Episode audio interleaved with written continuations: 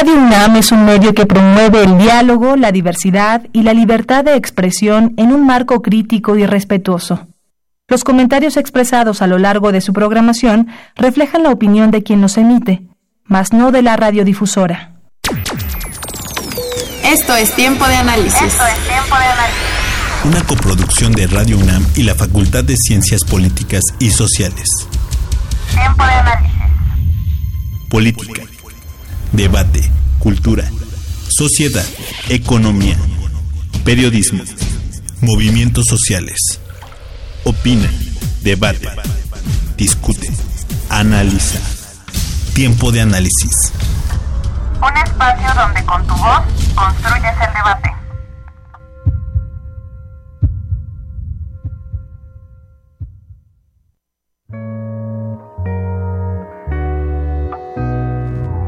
En la década de los 70, la activista y escritora feminista Diana Russell acuñó el término feminicidio como actualmente se conoce.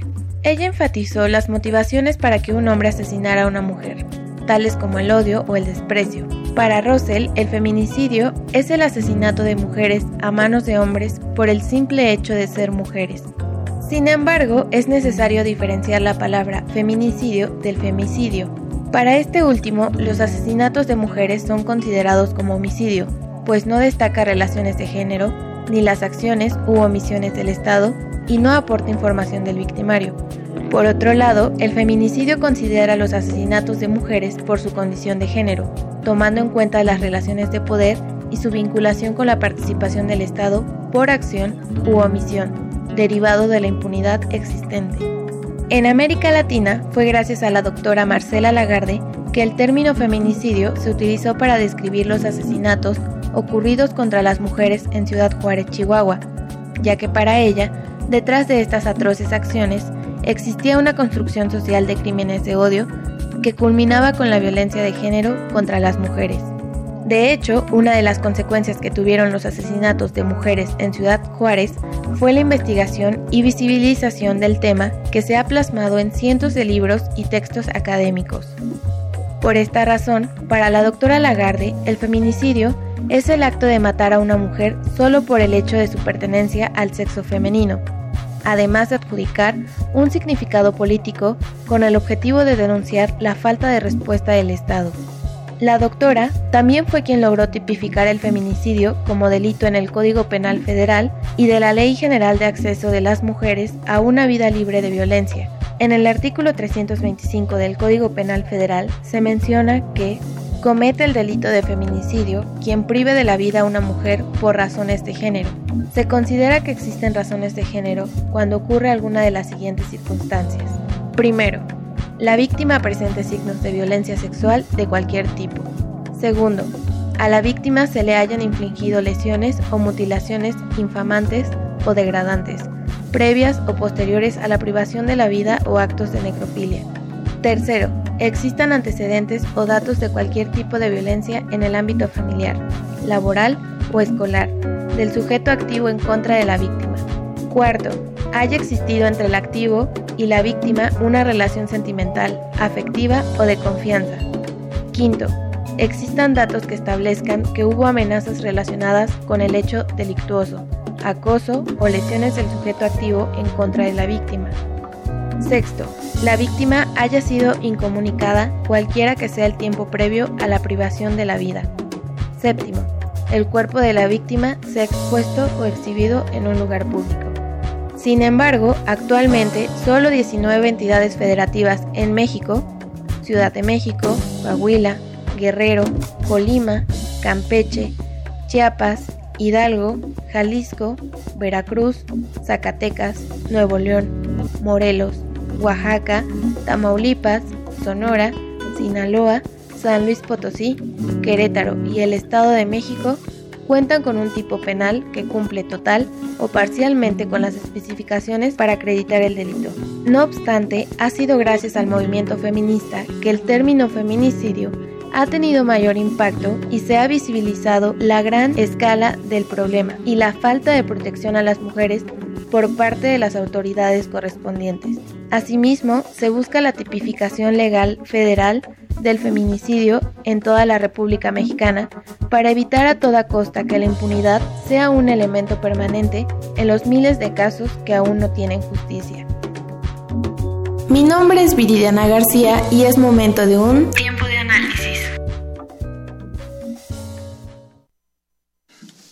¿Qué tal amigos? Muy buenas noches. Les saluda Jimena Lezama.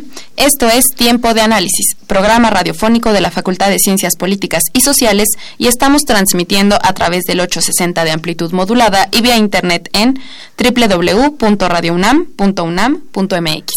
Nuestros teléfonos en cabina son el 5536-8989 y la LADA 01800-505-2688. Nos pueden seguir y hacernos llegar sus comentarios en nuestras redes sociales. En Twitter estamos como arroba tiempo de análisis, en Facebook como tiempo de análisis y en Instagram como tiempo-análisis. Sigan la conversación en vivo vía Twitter con el hashtag feminicidios en México y ni una más. Esta noche en Tiempo de Análisis hablaremos sobre los feminicidios en México, una mirada desde las ciencias sociales. Para ello tenemos a tres invitadas en cabina, que son la doctora Georgina Cárdenas Acosta, ella es doctora en antropología social por la Escuela Nacional de Antropología e Historia. Trabajó como investigadora en la Comisión para conocer y dar seguimiento a las investigaciones con los feminicidios de la República Mexicana. Buenas noches. Hola, muy buenas noches. Un saludo a todo tu auditorio. Muchas gracias. Doctora Lucía Núñez Rebolledo. Ella es doctora en Ciencias Sociales por la Universidad Autónoma Metropolitana Unidad Xochimilco en la línea de investigación Mujer y Relaciones de Género. Actualmente es investigadora de tiempo completo en el Centro de Investigaciones y Estudios de Género de la UNAM y profesora de victimología en la licenciatura de Ciencia Forense, también en la UNAM. Buenas noches, Lucía. Buenas noches, muchas gracias por la invitación y buenas noches a todas y todos en el auditorio. Gracias. Por último tenemos a la maestra Cintia Galicia Mendoza. Ella es maestra en estudios de género por el Colegio de México, diplomada en género por el Programa Universitario de Estudios de Género de la Universidad Nacional Autónoma de México y en presupuesto con perspectiva de género por la Facultad Latinoamericana de Ciencias Sociales. Buenas noches. Buenas noches a todas y todos el auditorio.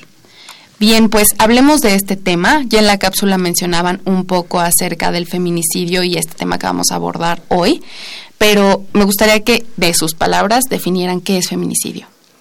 Lucía.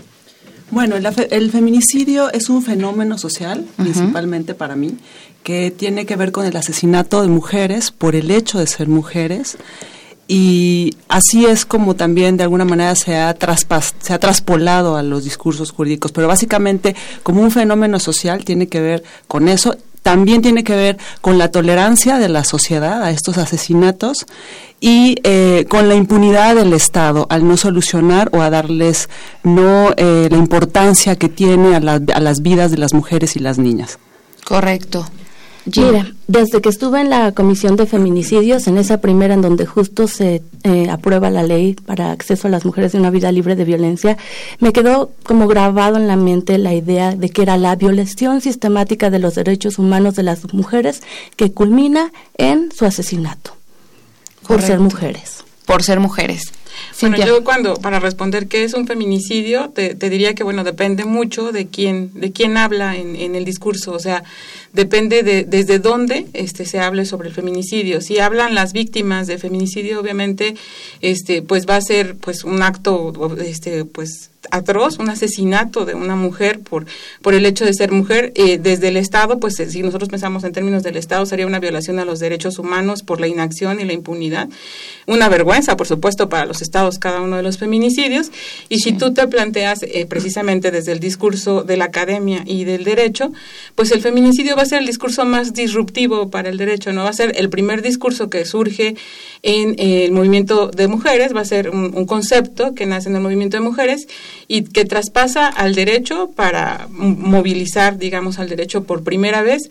Se va a hablar de un concepto de algo colectivo que solamente se puede explicar justamente de, en colectivo. O sea, no es el asesinato de una mujer, sino el asesinato de las mujeres en términos de género, que quiere decir que nos asesinan por, por, por razones de género, que, y las razones de género se explican porque no cumplimos, digamos, con el rol social impuesto sobre todo. O sea, como sería como la, con el conjunto de roles sociales, ¿no? Y atraviesan al derecho este concepto este, a través del tipo penal, pero no se trata de individualizar. En las ciencias sociales se trata de retomar algo que surge para nombrar con, el feminismo algo que no se podía nombrar desde ningún otro lugar. O sea, es un concepto completamente nuevo, es un concepto feminista y que trata de nombrar pues este, este acto. ¿no? Es una, toda una pedagogía de la crueldad, diría Rita Segato. Correcto. Eh, les leo una cifra. Con 760 feminicidios registrados oficialmente de enero a noviembre del año pasado y una tendencia creciente, México inicia este 2019 con más de medio país en alerta de violencia de género contra las mujeres. Hablemosle al auditorio un poco de esta cuestión o esta política, si así se le puede llamar, de alerta de violencia de género en los estados. ¿De qué va?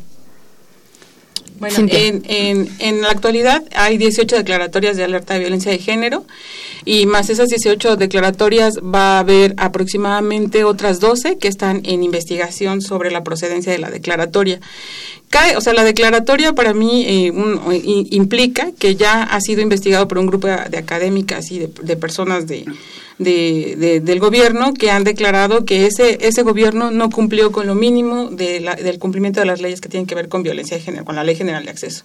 Es decir, que no cuenta con una política estatal de violencia y que las mujeres están siendo asesinadas efectivamente por la inacción de los estados. Entonces, cada declaratoria, el significado es que en ese territorio se puede asesinar mujeres impunemente, que o sea, no es, no es algo menor.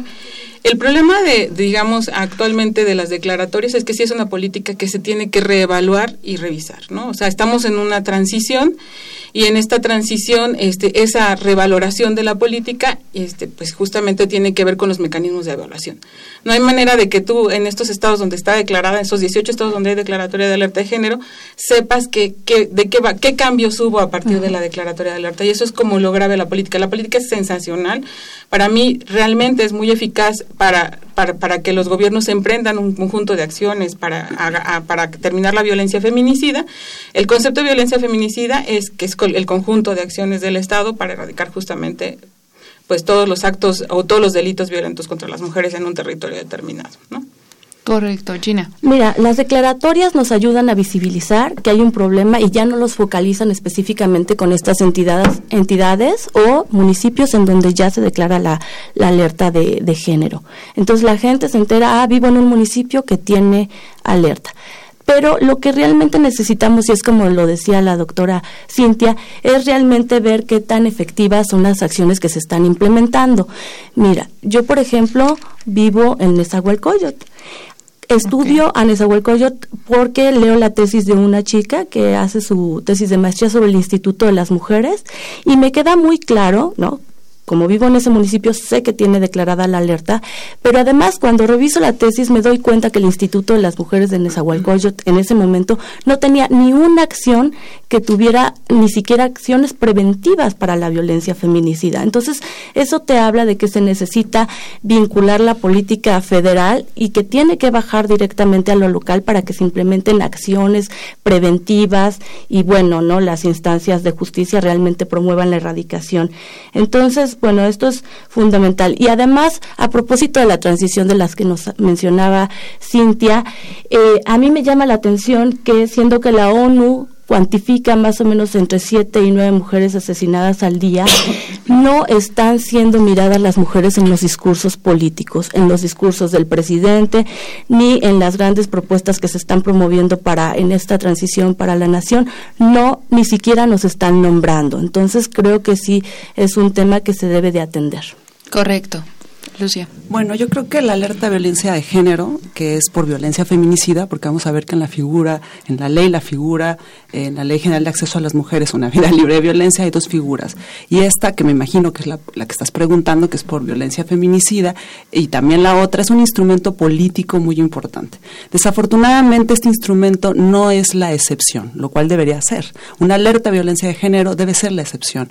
No se trata de que tengamos alertas de violencia de género en todo el país el problema es que se está, estamos yendo hacia allá. Entonces algo está pasando. Quiere decir que la política pública no está funcionando. Tan es así que estamos tratando de habilitar como un, una normalidad algo que debería ser la excepción.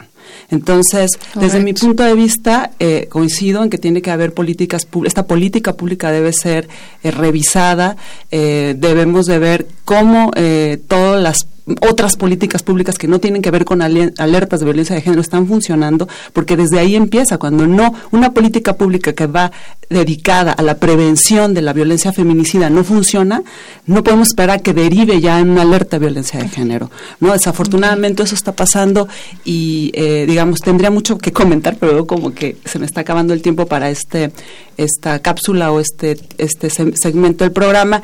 Creo que se tiene que evaluar, creo que tenemos que repensar si además este instrumento político que fue creado desde los grupos de, de mujeres, los movimientos de mujeres y el feminismo realmente lo estamos utilizando nosotras y nos está siendo útil y efectivo o de alguna manera perversa también lo están utilizando los gobiernos de manera contraria a cómo fue creado. Entonces ahí tendremos que hacer un balance. Yo veo que ahora, antes les costaba mucho decir o declarar la alerta de violencia de género se cambió con mucho trabajo a decirles a los gobernantes, no se trata de negar, cuando tú aceptas que tienes un problema en tu estado, estás poniendo de tu parte y estás aceptando este problema, estás enfrentando y como gobernante, como gobernante estás haciéndote responsable, ¿no?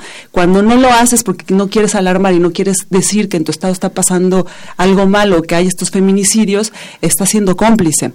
Afortunadamente creo que eso ya está eh, cambiando, no puedo decir que al 100%, pero ahora sí veo, eh, y no sé, eh, lo, pongo a discusión con mis compañeras, veo que se están declarando alertas de violencia de género al revés, o sea, diciendo, me conviene decirlo porque estamos en un momento en el que el feminismo, entonces me conviene declararla, como sea, aunque sea una política que está mal hecha, aunque los estudios de los grupos de trabajo estén mal hechos o los, la integraciones de los grupos de trabajo no sean los adecuados de acuerdo a la ley, y Cintia nos podrá hablar de eso, tiene mucha experiencia como integrante de grupos de trabajo, este, y y no de manera democrática además, ¿no? Donde las voces de las víctimas y las voces de los movimientos de mujeres muchas veces quedan anuladas. Entonces creo que hay mucho que revisar, hay mucho que hablar sobre este, esta, este instrumento político importante, pero tenemos que tener cuidado porque siempre que eh, instauramos una política resulta que la instrumentalizan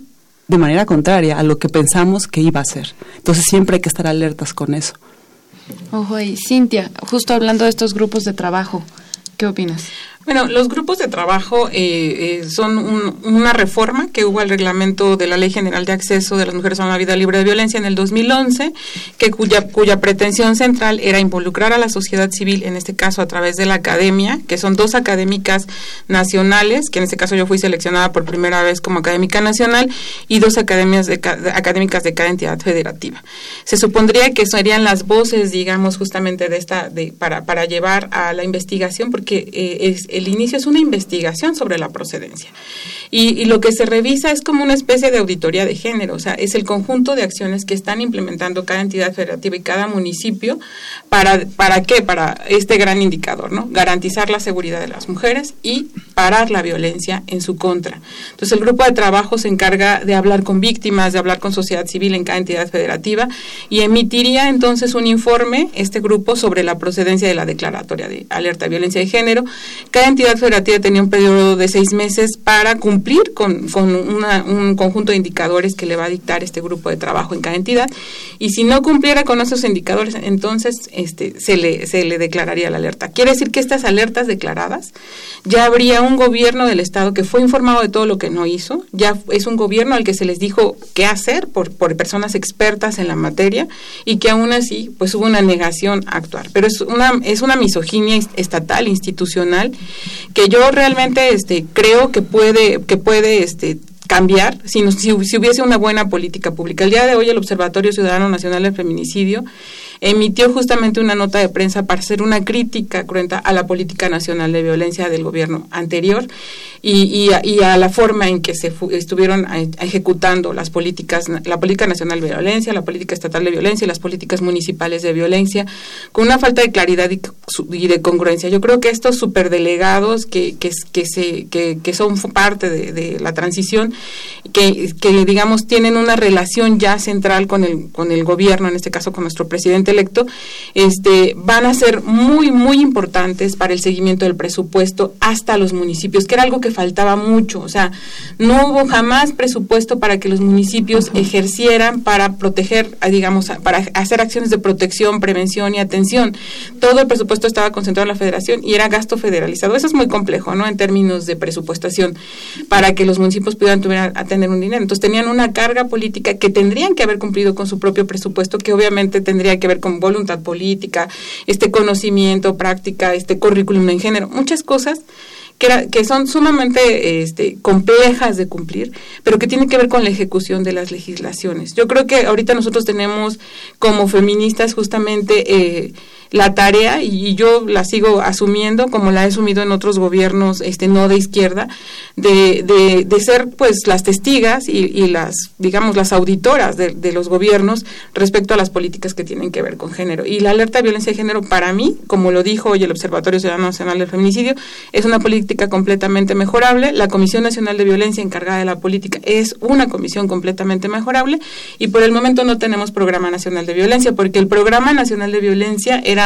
del 2014 al 2018, es decir, ya está vencido. No, no tenemos muy claro cuáles son las acciones en materia de violencia que se programaron para este año, por lo que ya es urgente, digamos, que como, como bien lo dice Georgina, se inicie ya, eh, que se, se manifieste el interés para proteger a las mujeres y garantizar su seguridad y parar la violencia en su contra. Y las o sea, hay como cosas importantes ahí, ¿no? Por ejemplo, el número de desaparecidas, el hecho de que una niña es asesinada cada cuatro horas, ¿no? Que lo ha documentado muchos periodistas.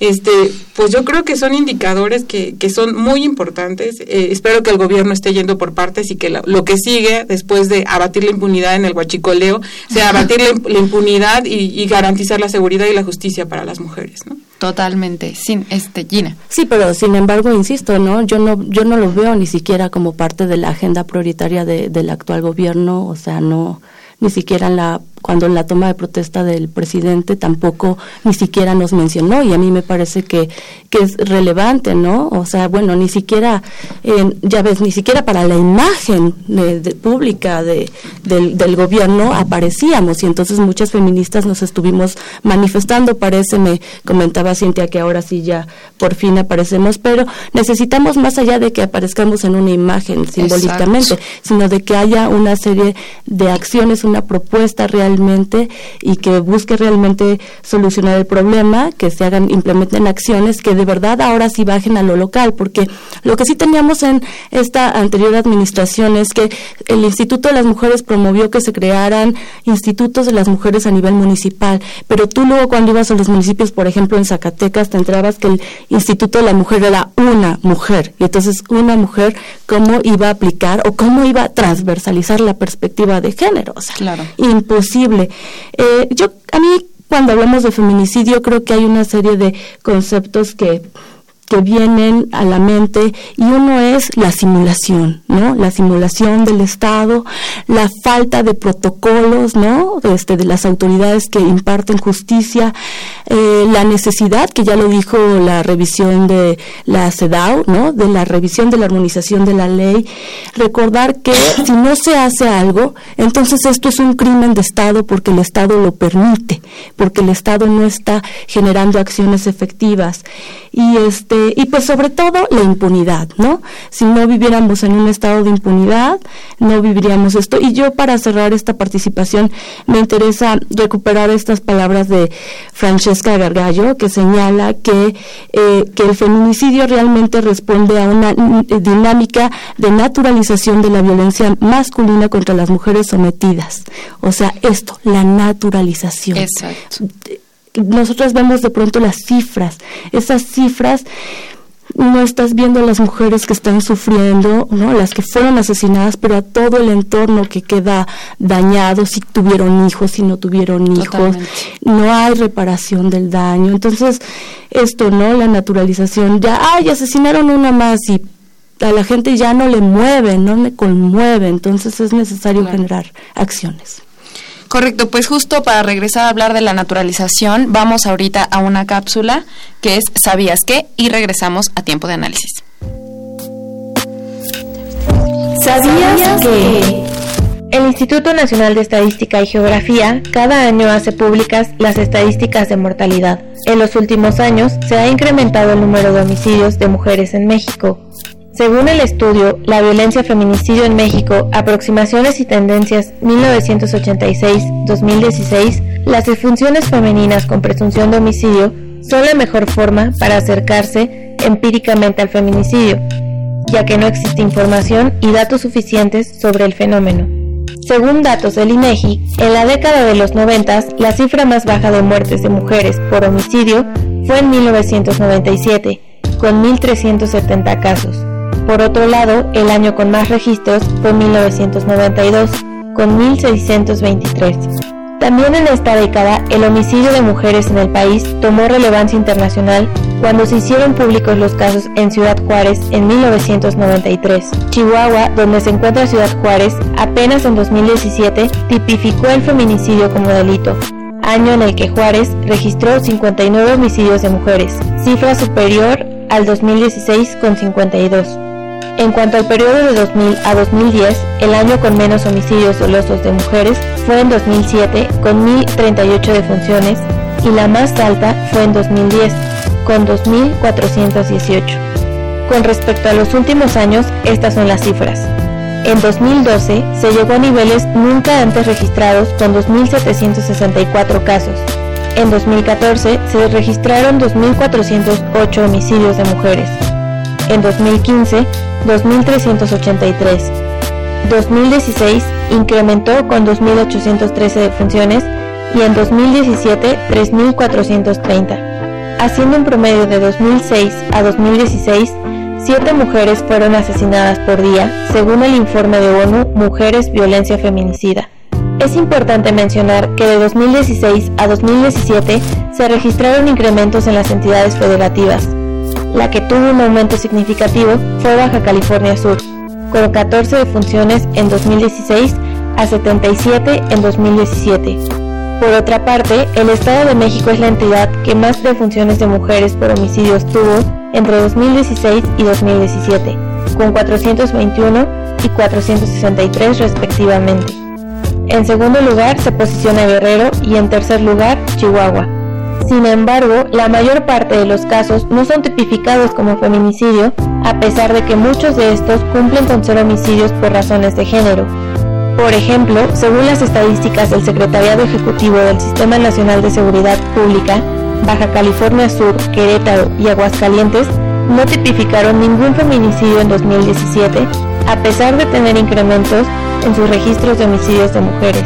Por su parte, Sinaloa tipificó como feminicidio 82 casos de los 83 homicidios, Veracruz 79 de 175 y el Estado de México tipificó solo 64 casos de 463, siendo estos estados los lugares con mayor número de víctimas de la privación de vida por razones de género. ¿Sabías que... La alerta de género es el conjunto de acciones gubernamentales para enfrentar y erradicar la violencia feminicida. Son tres las entidades federativas con solicitudes en proceso, Puebla, Ciudad de México y algunos municipios del Estado de México, entre ellos Toluca, Ecatepec, Nezahualcóyotl, Cuautitlán Izcalli, Chimalhuacán, Ixtapaluca y Valle de Chalco. Mi nombre es Viridiana García y es momento de un Tiempo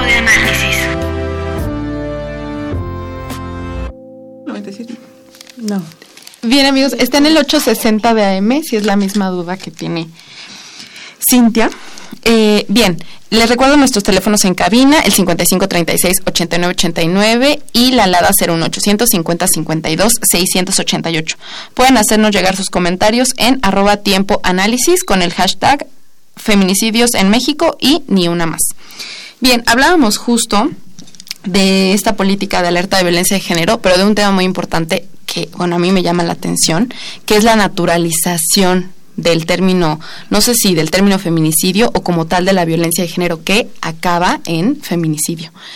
Eh, Georgina. Bueno, yo te diría que más bien es de la violencia contra las mujeres, o sea, es en los 70 que las feministas tienen que decir, bueno, o sea, hasta sale la consigna de lo personal es lo político, porque se daban cuenta que lo que le sucedía a una mujer le sucedía a todas, entonces eso no no se consideraba violencia, no era a lo mejor anteriormente se consideraba perfectamente normal que el marido disciplinara a la esposa, ¿no? Y eso, ¿no? Disciplinar no se veía como violencia. Entonces, realmente lo que tenemos es, en este país hay una espiral de violencia. Y cuando hablamos de la violencia de género, solamente estamos partiendo una remanada analítica de ese enorme eh, eh, pastel de violencia que tenemos. Y sí, naturalizado en el, en el, en el sentido que la gente no, no lo está viendo, lo ve como algo cotidiano, prácticas cotidianas de, discriminación y, bueno, asesinato de mujeres.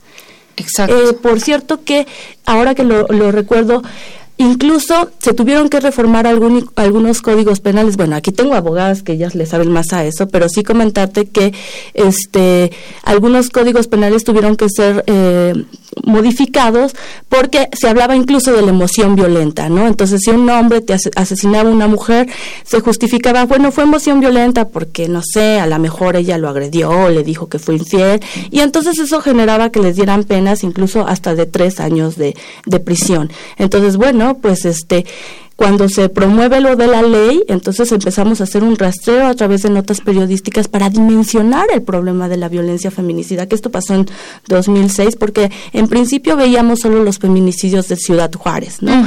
Pero cuando estamos ahí en la Comisión de Feminicidios y empezamos a hacer un rastreo y un mapeo en toda la República Mexicana, nos damos cuenta que el problema tiene dimensiones mayores. Y precisamente regreso al tema de estaba naturalizado, la gente no lo estaba viendo. Totalmente, Lucía. Bueno, yo quiero decirles que em, la atenuante de homicidio en estado de emoción violenta, que es el estado de emoción violenta, sigue vigente en el Código Penal de la Ciudad de México. Este, y es un atenuante que se aplica al delito de homicidio, que tiene que ver con cuando eh, básicamente encuentras a tu mujer, ¿no? O a tu esposa eh, adúltera, por decirlo en términos jurídicos, ¿no? Entonces, sí es una desgracia eso, ¿no? Que siga existiendo.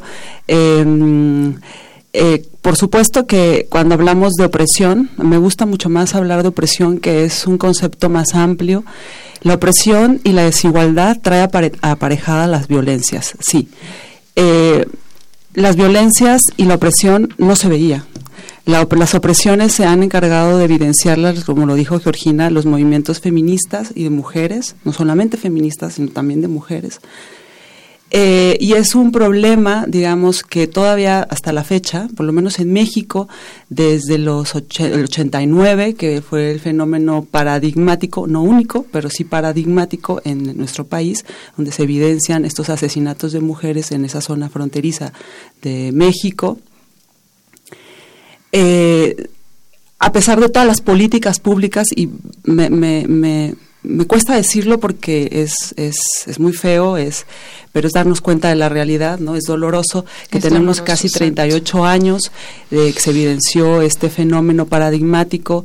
Eh, y a pesar de que tenemos Comisión de Atención a Víctimas, Comisión Ejecutiva de Atención a Víctimas, a pesar de que tenemos una Ley General de Acceso a las Mujeres, que es una ley que ha sido em, vanguardista, ha sido reconocida por otros países que no existe de Latinoamérica, a pesar de que tenemos un tipo penal, ya no solamente federal, sino tenemos en todo el país, fue algo por lo que lucharon mucho los movimientos de mujeres, los feminismos, eh, a pesar de que tenemos protocolos, protocolos de investigación ministerial, policial y pericial, ¿no? Para el delito de feminicidio. Estoy nombrando solamente algunas de los mecanismos jurídicos y de políticas públicas que ahora tenemos. Esto parece que va más allá.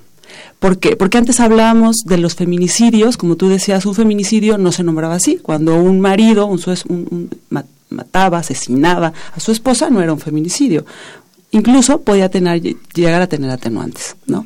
Eso lo, también lo podemos ver incluso desde el Código Penal español de 1822 del cual se nutre nuestro código, fíjate desde 1931 nuestro código, pero tiene eh, digamos inspiraciones, ¿no? Somos eh, de este eh, este derecho español, ¿no? Este penal se podía eh, eh, disponer de la vida de, la cónyuge, ¿no?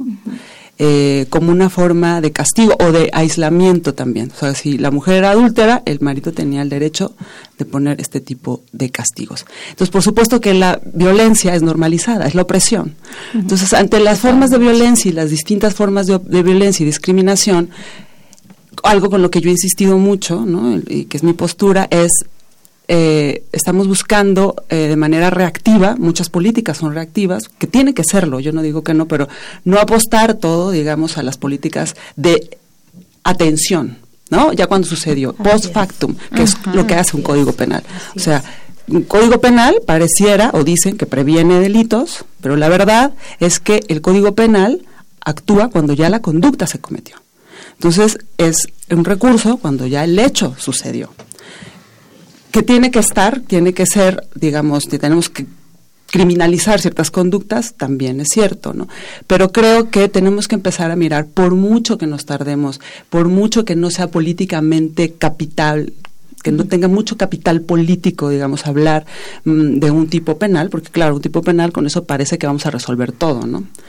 Y creo que hemos olvidado eh, este fenómeno, que este fenómeno no es aislado. Este fenómeno de feminicidio que ahora no solamente ocurre en relaciones eh, interpersonales eh, de sexoafectivas, ¿no? ya sea un matrimonio, una pareja, sino que ahora vemos que se está extendiendo por el crimen organizado. Ya no hablamos solamente de un tipo de feminicidio, sino que hay tipos de feminicidio, ojo, no tipos penales, Hablo de, tipos de, tipos de feminicidio en un contexto de investigación forense o pericial, ¿no? Como en distintos ámbitos, en el hogar, en lo íntimo, en, lo, público. Entonces ya vamos viendo que esto se está complejizando. Eh, creo que tenemos que empezar a ver que no es un fenómeno aislado, que está conectado con otra serie de discriminaciones y opresiones, porque tendemos mucho, desde algunos feminismos, a ver los fenómenos como aislados, como que son cosas de las mujeres, ¿no? Y de problemas de las mujeres y no está conectado ni con la economía, ni con la opresión económica, ni lo, con la opresión, las distintas formas de opresión, ¿no? Que clase, las opresiones de raza, las opresiones. Entonces ahí tenemos un problema, creo que desde algunos feminismos tenemos que voltear a ver que no es un fenómeno que solamente tenga que ver con la variable género sino que hay otras variables que se tienen que ir intersectando para poder tener un panorama amplio. Exacto. Bueno, a mí me gusta mucho contar la historia de cómo se generó el término este de feminicidio, este porque una autora que es Jill Radford toma la decisión de utilizarlo en un criminal de mujeres que se hace internacionalmente en el año de 1973 y lo usa porque se da cuenta que en todos los países del mundo las mujeres tenemos algo en común y es que somos asesinadas por varones este, como una forma, digamos, de ser de aleccionamiento, ¿no? Entonces, si en el país que tú vayas eh, del mundo, ella se empieza a dar cuenta en este tribunal internacional que las mujeres este, parecían ser asesinadas por distintas razones, pero que siempre estaban justificadas justamente en dominación masculina. Entonces, eran los hombres los que asesinaban a las mujeres, eso tenían en común todos los crímenes contra las mujeres, y las asesinaban por razones muchas veces que tenían que ver con prácticas culturales este, completamente este, toleradas por una sociedad civil misógina. Entonces ella nombra este, este, este, lo retoma, lo crea y lo retoma por primera vez en un tribunal, en un juicio en Estados Unidos, justamente para desestabilizar el, al juez, ¿no? Entonces, en vez de decir es un asesinato de una mujer, es un homicidio, como antes se nombraban, un asesinato grave de una mujer, le dice es que esto es un feminicidio. En ese, en ese momento le decía ya un femicidio, este, y el juez pues dice, bueno, vamos a parar el juicio incluso para que nos explique de qué está hablando la abogada, ¿no? En ese caso. Y se volvió algo muy interesante. Ella va a clasificar justamente después al feminicidio como feminicidio homofóbico, feminicidio en razón de la clase, feminicidio. Va a haber muchos tipos de feminicidio, pero más adelante justamente una autora mexicana muy importante para el feminismo y para el movimiento feminista, que es Marcela Lagarde, le va a agregar el, el, eh, a este concepto de feminicidio, que es el asesinato de mujeres por el hecho de ser mujeres, este, le va a agregar el elemento central del concepto en México, ¿no? que es la, en un contexto de impunidad social y del Estado, es decir, por la misoginia de la, de la sociedad civil, la misoginia estatal, este, en el que hay un contexto de violación generalizada a los derechos humanos de las mujeres. Entonces, eh, es, es como súper importante que donde hay un feminicidio, ya hay un conjunto de violaciones a los derechos humanos de las mujeres. Exacto. Bien, les leo unos comentarios del auditorio. Ángel Cervantes de la delegación Cuauhtémoc nos dice, los feminicidios son exhibidos en los medios como una estadística de la patología de los feministas, porque se vuelven cómplices al no hablar de la solución, que es aplicar la pena de muerte para los feminicidas. Hasta ahora los feminicidas entran y salen del reclusorio para seguir asesinando. ¿Qué opinan de esto? decir- Eh, Lucía. Yo quiero decirle que en el Estado de México existe para el delito de feminicidio la prisión vitalicia. La prisión vitalicia es lo- la homologación a la pena de muerte, para mí. O sea, para mí el hecho de aislar de manera permanente a un sujeto es que lo, es la muerte civil, es la pena de muerte moderna.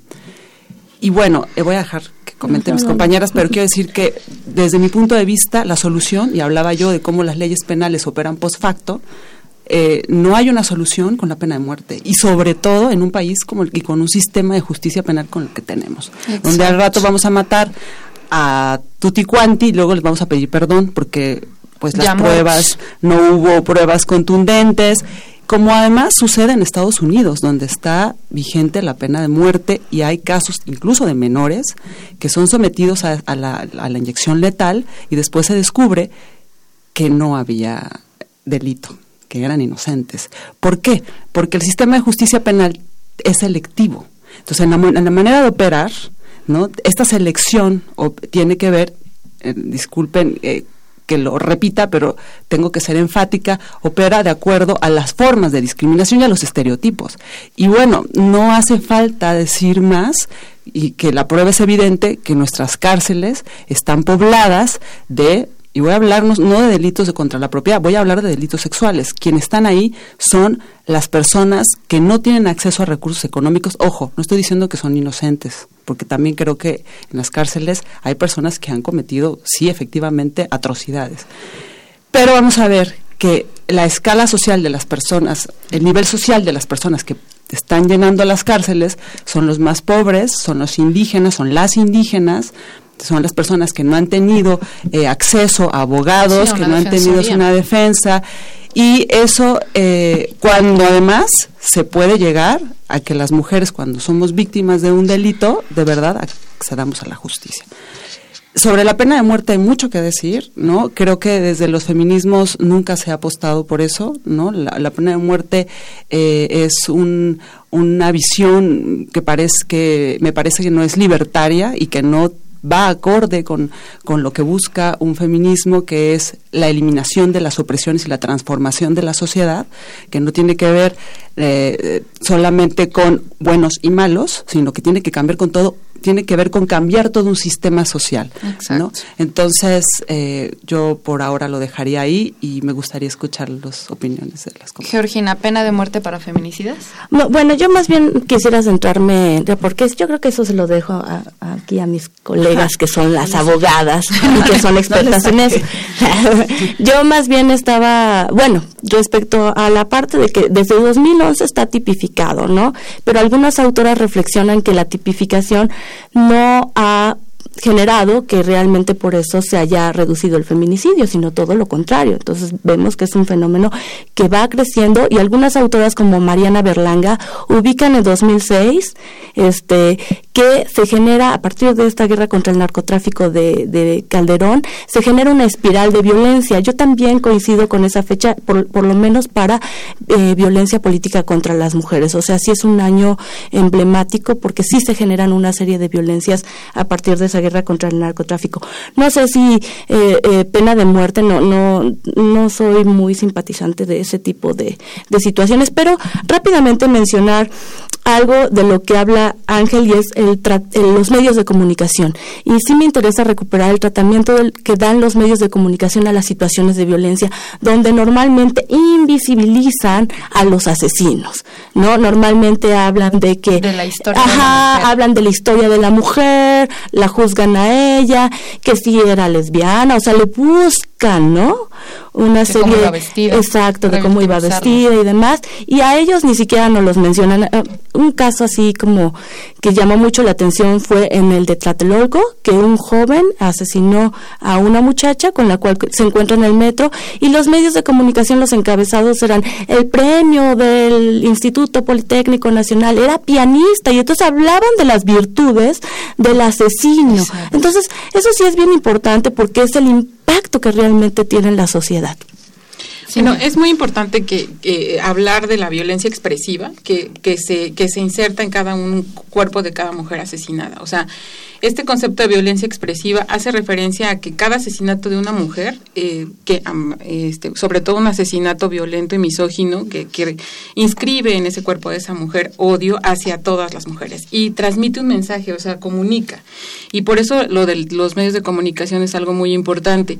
Comunica en dos sentidos. En, en un sentido horizontal, cada asesinato de una mujer se comunica con los otros varones, ¿no? En este territorio, hablando de Catepec, de Nezahualcóyotl, se puede asesinar impunemente, ¿no? Sería el primer mensaje de una mujer que va a ser arrojada, por ejemplo, si hablamos de Netzahualcoyot, en el mismo canal, al siguiente año en el mismo lugar. Aquí hay impunidad, aquí puedes asesinar. Mensaje horizontal que este los medios de comunicación lo tienen y lo trabajan. Este, tú vas a ver que, que efectivamente em, no se centran en la mujer asesinada y en, en, la crueldad del asesinato, sino que es lo que le llamarían la pedagogía de la crueldad. Y el mensaje vertical es hacia las mujeres, ¿no? este, la calle es un lugar letal para ti, ¿no? O sea, el espacio público este, corres el riesgo de ser asesinada en el espacio público. Eh, precisamente por eso el concepto de feminicidio es tan, tan fuerte, porque a lo que se refiere es a, un conjunto de mujeres organizadas que están diciendo esto que nos está pasando, nos está pasando porque, por las masculinidades que se desarrollan en ciertos entornos culturales. Entonces, eh, autoras como Rita Segato van a decir que cada feminicidio lo que representa son prácticas culturales de, de asesinar que son aprendidas, lo que ella le llama la pedagogía de la crueldad por los hombres y que son ejercicios de la masculinidad en ciertos entornos donde esas masculinidades se desarrollan. Ahora, sobre lo de la cárcel, algo que es muy importante es los responsables de los feminicidios, porque los feminicidios a veces aparece como que no sabemos quién asesinó a las mujeres, ¿no? Otra mujer aparece, otra mujer aparece. Es decir, la, la búsqueda de la justicia es algo muy importante de cada asesinato y en ese sentido la sanción de cada asesinato, este, la investigación y el que se llegue a una sentencia en donde se determine quién asesinó a cada mujer es fundamental. Sin embargo, este, vamos a ver que la mayoría de los asesinatos de mujeres están siendo, eh, son por el crimen organizado, o sea, son parte de prácticas también este, de, de grupos organizados, de grupos delincuenciales, de trata de personas, de prostitución, de este de muchas prácticas en donde las mujeres nos convertimos otra vez, te digo, en, mercancía, en objeto y en eh, y donde la cultura lo que está mandando es el mensaje. Eh, hay una necropolítica, ¿no? Que se compone, te digo, de una sociedad civil misógina acompañada de un de gobiernos este inactivos y que dejan todos los crímenes impunidad. Entonces, parte de terminar con la impunidad es justamente la investigación y la sanción, el acceso a la justicia y la reparación del daño a las víctimas. Entre las víctimas, por supuesto, están los niños y los huérfanos del feminicidio, que esperamos que este gobierno sí les, les resarce el daño, sí les otorgue educación, sí les otorgue cuidado, sí les, les otorgue lo, lo que tienen que tener. Y bueno, la, el, asesinato probablemente más cruel que hemos, estamos viviendo ahorita por parte de, estos grupos organizados que, que deliquen en ejercicios de masculinidades, este es el asesinato a las niñas recientemente. Justo con ese tema me gustaría cerrar nuestro programa. Antes de eso vamos a nuestra última cápsula que es Noticias desde Europa. Muy buenas noches, mi nombre es Ociel Segundo. El pasado sábado 12 de enero se llevó a cabo la novena jornada de manifestaciones de los llamados chalecos amarillos. Se reportan más de 84 mil manifestantes en toda Francia. Si bien las marchas han sido pacíficas en lo general, también se han registrado, como en este sábado, disturbios y enfrentamientos con la policía. Macron lanzó una convocatoria a un gran debate para el martes 15, en un momento que se califica de crisis política. Para hablarnos más sobre este tema escucharemos el comentario del coordinador del Centro de Estudios Europeos, Damaso Morales. Este sábado, en el marco de la novena jornada de manifestantes de los denominados chalecos amarillos en Francia, hubo brotes de violencia. En este enfrentamiento con la policía, más de 200 manifestantes fueron arrestados. La movilización de los chalecos amarillos hace evidente una crisis política, una confrontación con el gobierno, con las instituciones y con las élites políticas, así como los medios de comunicación. Pero particularmente han denunciado el modelo neoliberal que solo ha beneficiado a los grandes empresarios, a la alta burocracia y a la clase política, pero no al francés de clase media, al trabajador, al pequeño empresario. Resaltan el detrimento en la calidad de vida de los más pobres, de la clase trabajadora y de la clase media. El incremento en la gasolina en noviembre de 2018 y una política fiscal que beneficia a los más adinerados así como la reducción de ciertos apoyos sociales, han puesto en la mira al gobierno de Macron y son parte de las denuncias de los chalecos amarillos. Al grito de Macron, dimisión, los chalecos amarillos ponen sobre la mesa grandes temas que de algún modo son eco de una voz más amplia en toda Europa. El rechazo a las políticas neoliberales y tecnócratas, a la clase política. De hecho, algunos diputados han sido atacados. Lo que se percibe es la cólera en contra de las condiciones de vida que han descendido y de los privilegios que mantiene una élite. Todo ello en medio del descenso de la popularidad de Macron. En este contexto, el presidente francés ha lanzado una amplia convocatoria a un gran debate nacional sobre el futuro de Francia, en la que llama a la participación desde las organizaciones de la sociedad civil, desde los barrios, desde las alcaldías, las asambleas regionales y departamentales. Para el presidente Macron significa una gran apuesta política. A través de la misma busca canalizar el encono y las movilizaciones callejeras, relanzar el espíritu de la gran marcha que caracterizó su campaña política, pero también es una acción para ampliar la base de participación sobre las diferentes demandas actuales de los chalecos amarillos con otras voces, con otros participantes y que no sean exclusivamente los chalecos amarillos los portavoces de este encono. Busca una salida institucional, legal y legítima, que de algún modo refrende el mandato popular a sus políticas, si bien aclaró que no representa un referéndum a su gobierno. Macron reconoce el umbral de incertidumbre e interrogantes que actualmente vive Francia. Llama a reflexionar sobre el proyecto nacional y europeo y propuso cuatro grandes temas. Uno, la política fiscal y el gasto público, donde se busca una mayor justicia fiscal y un gasto público con resultados. Dos, la organización del Estado y de los servicios públicos, donde se busca una mayor descentralización para la toma de decisiones más cercana a los ciudadanos, así como el mejoramiento de la administración pública. 3. La transición ecológica, donde se busca impulsar un modelo de desarrollo sustentable. Y 4. La democracia y ciudadanía, donde se busca ampliar y mejorar el ejercicio ciudadano y político, incluso reformas a los órganos de elección popular. En general, el llamado al gran debate nacional de Macron para el martes 15 de enero ha sido visto con buenos ojos, si bien los críticos señalan que no es más que una medida política sin mayores consecuencias. La oposición ha mostrado su pesimismo al respecto, además de señalar que la agenda es conductista y se centra en gran parte en ejercicios presupuestarios, dónde quitar y dónde poner sin llegar al fondo de la discusión del modelo económico y político que ha sumido a millones de franceses en una espiral de detrimento de su nivel de vida. Muchas gracias. Bien amigos, regresamos a la última parte del programa. Les leo unos comentarios que nos llegaron en esta cápsula. El primero, siguiendo con el tema de la pena de muerte, dice, en México los feminicidios ingresan a la cárcel temporalmente para aprender otros crímenes. Una solución para el país sería como lo que se realiza en Singapur, la pena de muerte. Eh, bueno, ya hablamos justo de la otra opción que, proponen las académicas, que es la prisión vitalicia. ¿Ese era el nombre? No, no es que lo propongamos, es que la, sí, la prisión vitalicia existe en el Código Penal del Estado de México. Ok, y como esa alternativa. Para mí es una aberración, o sea, lo personal es una aberración la prisión vitalicia. Este existe, no es que no exista. No existe pena de muerte porque además está prohibida en México desde hace, mm, a ver, ahorita, eh, desde 1900 y voy a, mm, no quiero cometer una desde 1900. Sí, los derechos humanos en México. Desde 1920, o sea, imagínate. O sea, estoy hablando de que eso está prohibido y la Constitución lo prohíbe. O sea, no, no, no. Tendría que haber un cambio eh, constitucional y también vamos a ver que estamos en el paradigma de los derechos humanos ahora. No solamente tiene que ver con la Constitución, tiene que ver con diversos tratados internacionales que México, los que México forma parte y donde la pena de muerte no se acepta. Correcto. O sea, desde las organizaciones de los digamos, internacionales que ahora tenemos de donde vienen estas convenciones, ¿no?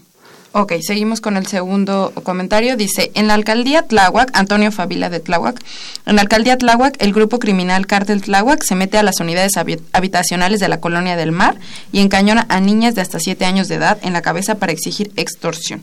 A pesar de lo anterior, no se hace nada.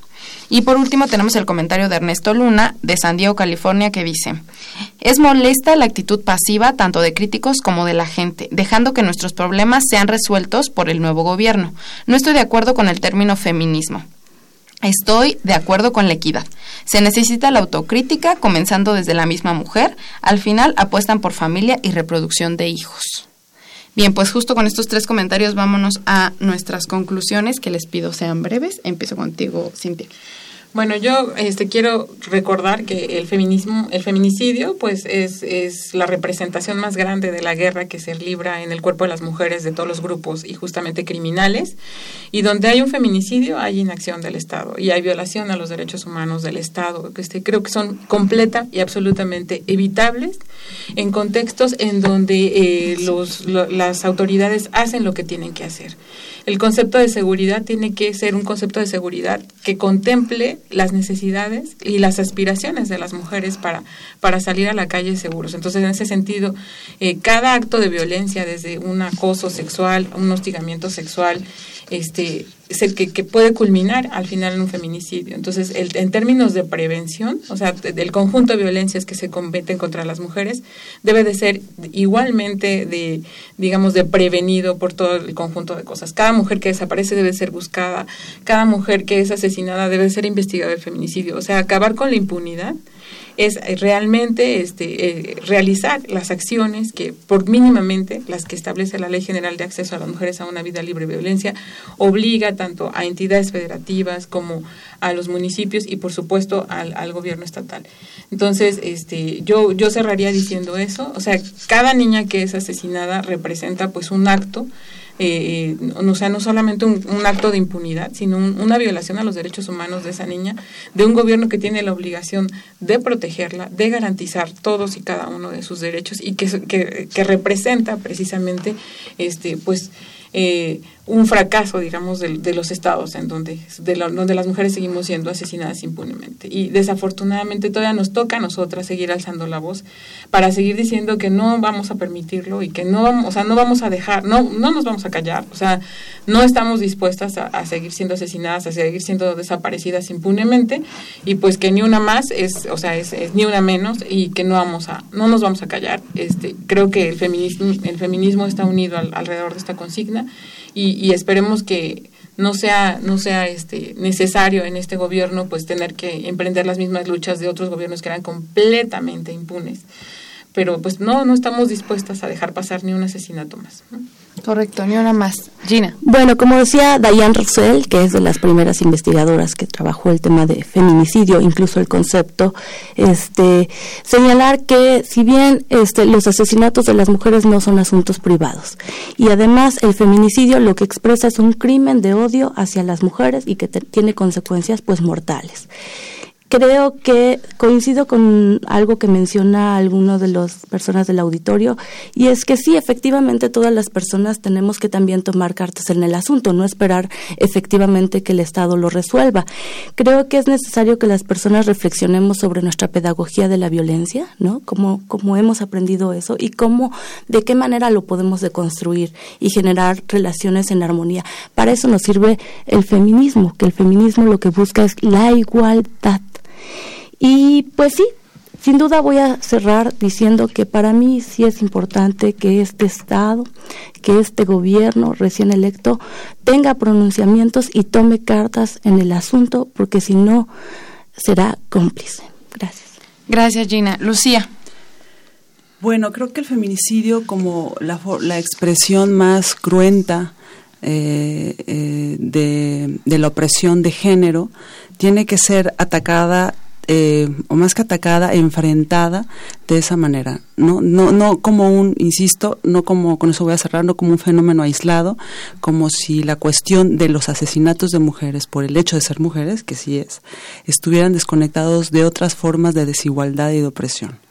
Entonces creo que tenemos que empezar a ver ampliar nuestro espectro, ¿no? nuestra mirada sobre este fenómeno, complejizarlo y de esa manera también vamos a empezar a complejizar las formas de pensar en, en el acceso a la justicia. Porque eh, creo que el estar pensando eh, que los discursos jurídico eh, penales que nos prometen una justicia penal, porque eso es una justicia penal, muchas veces no satisfacen nuestras aspiraciones y que en el mejor de los casos, cuando se obtiene una sentencia condenatoria, ni siquiera hay una reparación del daño. Tenemos que empezar a intervenir los discursos eh, jurídicos que nos prometen justicia. Me refiero a intervenir con implosionar esos discursos, tratar de generar nuestros propios discursos jurídicos, nuestras formas de justicia, repensar la justicia y saber cómo vamos a hacer para cambiar, para eliminar esta violencia, porque no es un, un sujeto aislado, es una cultura. Y la cultura no la vamos a acabar a punta de código tenemos que eh, habilitar estrategias mucho más radicales. Correcto, pues les agradezco habernos sintonizado. Les recuerdo que estuvo en la cabina de operación Humberto Sánchez Castrejón. Este programa es producido por la Coordinación de Extensión Universitaria de la Facultad de Ciencias Políticas y Sociales, dirigida por Sergio Varela. En la coordinación de producción, Guillermo Perucho. En producción, Jessica Martínez. Asistentes, Viridiana García, Mariana González y Alejandra Velázquez. En continuidad, Tania Nicanor. Muchas gracias a las tres. Se despide de ustedes Jimena Lezama. Buenas, noches. Buenas noches. Esto fue Tiempo de Análisis. Una coproducción de Radio UNAM y la Facultad de Ciencias Políticas y Sociales. Tiempo de Análisis. Política, debate, cultura, sociedad, economía, periodismo, movimientos sociales. Opina, debate, discute, analiza. Tiempo de análisis. Un espacio donde con tu voz construyes el debate.